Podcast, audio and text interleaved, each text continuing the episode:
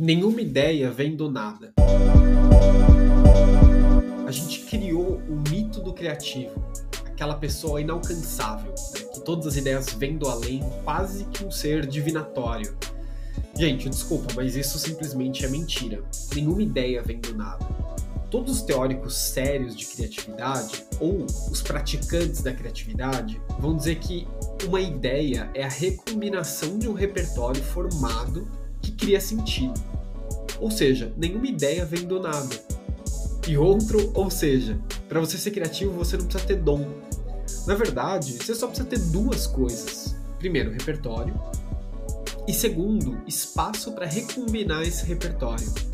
As empresas que querem ser criativas, elas devem criar as condições para isso, incentivar a construção de um repertório diferenciado, incentivar espaços para recombinação desse repertório, sejam projetos, processos de inovação, o caminho para inovar ele é simples. Difícil é garantir que essas condições existem e funcionam na sua maior plenitude. Um abraço, pessoal. Até semana que vem.